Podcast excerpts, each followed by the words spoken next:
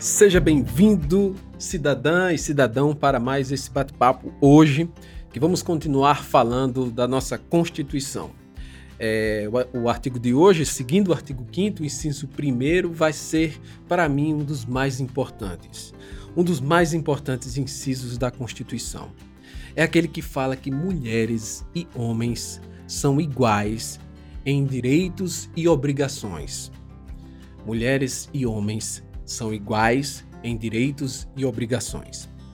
Em primeiro lugar, eu queria só que, até para aproveitar que a Semana Santa está se aproximando, para que você primeiro fizesse uma reflexão sobre como você vê, a depender da sua religião, como você vê o mundo à sua volta. É comum isso aconteceu comigo. Eu nasci e cresci dentro de uma família religiosa. E é muito comum que nós, principalmente aqueles que cresceram dentro de religiões de matriz judaico-cristã, traga consigo um conceito muito arraigado de ensinamentos, inclusive do Velho Testamento. Ensinamentos religiosos que, infelizmente, acabam, de certa forma, interferindo nossa interpretação de leis, leis e da própria política e, por que não, da Constituição. Não é? E eu vou dizer por quê. Porque é, você não pode, principalmente se você for uma pessoa religiosa cristã, você não pode deixar de concordar comigo que o Velho Testamento, e principalmente aquela tradição, aquela sociedade da época, é, do passado, era sim uma sociedade patriarcal. Era sim uma sociedade em que mulheres não tinham os mesmos direitos que homens. Você vai ver, e agora eu não lembro muito bem qual é o, qual é o, o texto da Bíblia, mas existe né, um texto que vai dizer que a mulher é, compara ela, coloca ela dentro de um conjunto de bens como se fosse propriedade do homem. Primeiro propriedade do pai, depois propriedade do, do marido. Né? Quando nesse texto mais ou menos diz assim que não cobiçarás a mulher, o gado, o servo, as coisas, ou seja, coisas que tinham relação com a propriedade do outro. Né? Então a mulher era de certa forma é, um objeto naquela, naquela sociedade. E não só do ponto de vista, assim, de, de, uma, de, uma, de uma organização familiar. A mulher, ela não tinha, ela não podia, por exemplo, andar, entrar em determinados locais do templo. Ela era impedida. Ela não podia, é, em algumas situações, se expressar. A mulher não podia, por exemplo, tomar, prender. Até, até hoje, algumas é, variações da, do judaísmo proíbem que mulheres é, tomem conhecimento da Torá. Então isso existia. Isso existia e isso está no Velho Testamento. E por que, que eu estou falando isso? É, para explicar o inciso da Constituição que diz que homens e mulheres são iguais é, de direitos e obrigações. Por que, que eu estou falando isso?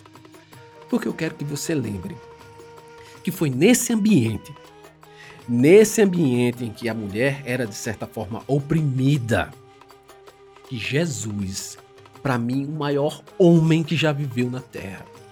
Veio para modificar. E você pode até não concordar comigo, mas ele veio não com a característica de feminismo. Isso é anacronismo, não posso chegar a dizer a tanto. Mas sim, ele veio para colocar uma. para abalar, né? para fazer tremer as tradições daquela época. Quando ele, por muitas vezes, fez, disse e agiu para tornar as mulheres mais iguais naquela época aos homens. Sim. Basta você começar a lembrar de quem, os de quem o seguia. Né? Ele era seguido, sim, ele tinha seguidoras.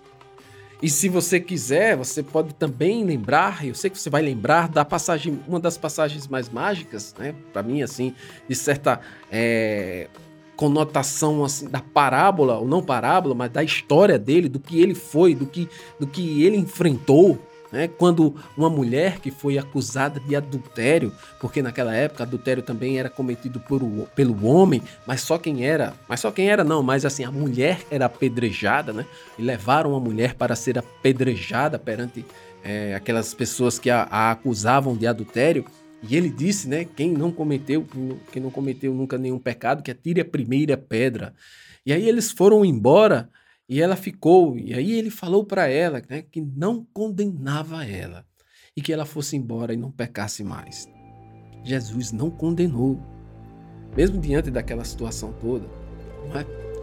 E, e, e, mais, é, se você levar, já que a gente está falando sobre esse, é, essa, essa eventual possível contradição do Velho e Novo Testamento e o que Jesus veio fazer, e como ele, com essa, esse pensamento progressista, levando em consideração como se fosse naquela época o artigo inciso 1 da Constituição, é, quando, foi, quando, quando ele foi confrontado com a interpretação de Deuteronômio 24, ele, ele e agora eu quero que você veja o que é que diz esse, esse, esse trecho da Bíblia. Né? Deuteronômio 24, 1. Quando um homem tomar uma mulher e se casar com ela, então será que se não achar graça em seus olhos. se não for da cor que ele queria, né? Por nela não por nela encontrar coisa indecente. É, vai ver que ele havia uma coisa ali que ele não queria. Far-lhe-á uma carta de repúdio e lhe dará na sua mão e a despedirá da sua casa. Veja, né? era um ensinamento bíblico de que o homem tinha, o varão tinha esse privilégio de simplesmente não gostando da mulher, fazia uma carta, entregava ela e mandava ela embora. E aí Jesus foi confrontado. E ele, ao ser confrontado, o que foi que ele disse? Que o homem e uma mulher, quando se casam, é uma só carne. Ou seja, se ele não podia fazer com que a mulher tivesse também esse privilégio de abandonar o homem, de dar uma carta a ele, como é hoje o caso, né? Um não quer, o outro não quer e vai embora tal. Se ele não podia fazer isso, porque não era tanto que ele, ele tinha disposição, ele também acabou com o privilégio do homem, do varão, que não podia mais fazer isso. Era só uma carne, uma só carne os dois. Então assim, veja a que nível é, é, Jesus agiu para esse progresso? Para essa com essa é, colocação em pé de igualdade do homem e da mulher. Não só essa, é, é, esse exemplo, tem outros também. Quando uma mulher que estava doente, uma enferma, que tinha uma doença que, que ela menstruava, e a menstruação né, era um problema que dava sinais na época de impureza, era um sinal de impureza da mulher. Olha, veja só, né? era um sinal de impureza. E aí ela, com vergonha de ser repreendida por ele, mas tinha plena convicção e fé de que se tocasse nele seria curado, e assim fez, e assim aconteceu. Ele se virou e não repreendeu. Né? Disse que a fé dela curou. Então você veja, eu estou falando isso sobre Jesus, agora que se aproxima a Páscoa, para falar sobre um artigo na Constituição que prevê a igualdade e a obrigação de direitos e deveres das mulheres e dos homens. E, e querendo dizer a você que se o mundo, a, a história diz isso, né? é sempre um progresso, é sempre uma luta, é sempre um, avanço, né? Às vezes avança um pouco, às vezes re, retroage um pouco, regressa um pouco, né? há pensamento reacionário que acaba acabando, que acaba com alguns, é, é, algumas conquistas, mas nós temos que ter em mente que esses incisos da Constituição, ainda que pareçam ser assim coisas óbvias, né? Ah, mulheres e homens são sim iguais em direitos e obrigações. Nós temos que ver a realidade. E a realidade não é bem assim. Isso é o que a Constituição prevê que deve ser. Mas a nossa realidade, infelizmente, não é assim. Eu já falei, eu acho que não preciso repetir que é, o próprio judiciário não tem a mesma quantidade de mulheres juízas que tem homens. O, próprio tribunal, o Supremo Tribunal Federal, não tem. Só três mulheres até hoje, né? e ele tem mais de 100 anos de existência. É, os, os, os, tribunais também, a quantidade de mulheres é bem menor. A, na própria política, no Congresso, nas assembleias, a participação feminina ainda não é igual, em que pese a população feminina ser maior que a de homens. Né? Mas não só na política, e agora eu queria que você parasse para pensar também no, no campo econômico. Quem são os líderes das grandes empresas? Você pode, ah, se você quiser me contestar, falar da Magalu, da Magazine Luiza, não é? Mas eh, eu não vou dizer que não existem. Eu só quero dizer que é a minoria. É a minoria. E, e, e outra coisa, agora me, me veio ao caso uma coisa que eu sempre parei para pensar e notar. Você já parou para pensar, para ver, é, nos postos de combustível, quantas frentistas, na comparação com frentistas, homens, existe? Pare, veja, dê uma olhadinha, certo? E aí você, eu sei que você não vai procurar saber, mas talvez você saiba ou até faça de conta que está só pesquisando, sem tanta pretensão, mas procure saber quem são os donos desses postos. Se são homens ou as donas, se são mulheres, procure saber. Quando você entra é, em um determinado estabelecimento, você vai sempre, eu faço isso sempre. Às vezes a gente começa a notar assim, a diferença está bem pertinho da gente. Veja quem são é, os funcionários, em que posição os funcionários, as mulheres, estão em comparação com os funcionários homens nos cargos, nas distribuições de cargos. Eu não quero dizer aqui que é sempre assim, eu não quero generalizar. Mas há sim um distúrbio, há uma diferença. Há sim, isso é histórico. Mas essa diferença tem que diminuir. E ela só tem como diminuir se você se der conta de que ela existe e começar a agir em prol dessa mudança. Porque você, minha cidadã, meu cidadão, você é filho de uma mulher. Pelo menos isso, lembre-se. Se você é religioso, lembre-se de Jesus, que veio e quis amenizar o sofrimento delas. Numa guerra, quem é que sofre mais? Quantas guerras o mundo, o mundo já passou por quantas guerras?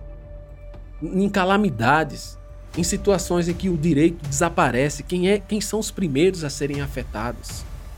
Numa situação de pobreza, de recessão econômica, em que os, os trabalhos, é, os empregos vão diminuindo, vão caindo, é, vão sendo menos oferecidos. Quem é? Quem são as primeiras? Vou colocar o artigo feminino. As primeiras a perderem os empregos. Pensa logo, ah, se ela ficar grávida, vou ter que parar aqui, não sei quanto tempo. É isso, a primeira coisa que pensa na cabeça do empreendedor. Não venha dizer que não é, não. É. É, você não tem coragem de falar, mas você pensa, tá aí dentro está dentro de cada um. É assim que funciona. Mas a gente tem que ter coragem para reconhecer e começar a pensar de que forma podemos mudar. E é assim que você, hoje, você vai terminar. Ficou pequenininho, né? Que eu quero que você reflita, que eu quero que você tenha tempo, mais cinco minutinhos, para refletir sobre isso. Sobre a lição que Jesus trouxe sobre a igualdade de homens e mulheres, que não só não existe, como é um objetivo. Faça você, siga você o exemplo né, do maior homem que já viveu. Se você não, se você é ateu, você também não pode negar que ele existiu, porque até para os ateus existem sim elementos físicos, né, provas de que existiu sim um homem nascido em Nazaré, que morreu crucificado, assim, assim, assado, porque enfrentou Roma. Se você também não é cristão, embora é, acredite ou não acredite e, e, seja de outra religião, pense também em exemplos na sua própria religião que pregam o amor, que eu acredito que deva ser assim. Para começar a agir de uma forma diferente, para ganhar é, percepção da sua condição de cidadão e de cidadã. E se você ainda não tirou seu título, já que tem uma campanha, você tem até o próximo meio, ou maio agora, corra, faça isso. Né? Eu não sei quantos jovens estão assistindo ou ouvindo, mas faça isso, principalmente se você for uma mulher, né? uma jovem. Sua vida está começando agora, é agora a sua chance de fazer valer, de começar a aprender, de colocar para frente essas ideias que eu estou propagando aqui. Eu estou falando da condição de homem. que não chega nem próximo da condição de quem é mulher e fala com propriedade, com lugar de fala. Eu falo aqui porque eu, porque eu quero falar, eu tenho que falar, e, mas é mais um incentivo para que outros, outras falem, outras cheguem e apontem, né? Que já fazem isso, que já fazem, né? O inciso primeiro do artigo 5 da Constituição. Terminamos com ele. Todos os homens e mulheres são iguais em direitos e obrigações. Direitos, direitos e obrigações. Beleza?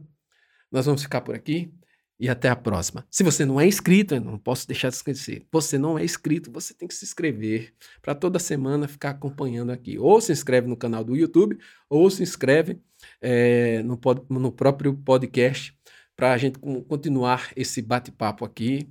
Sempre rapidinho, assim, 15 minutos, você coloca no som do carro, no som, vai para algum trabalho, etc. Tal, fazendo até uma macarronada, você dá para ouvir ele, beleza? Valeu e até mais.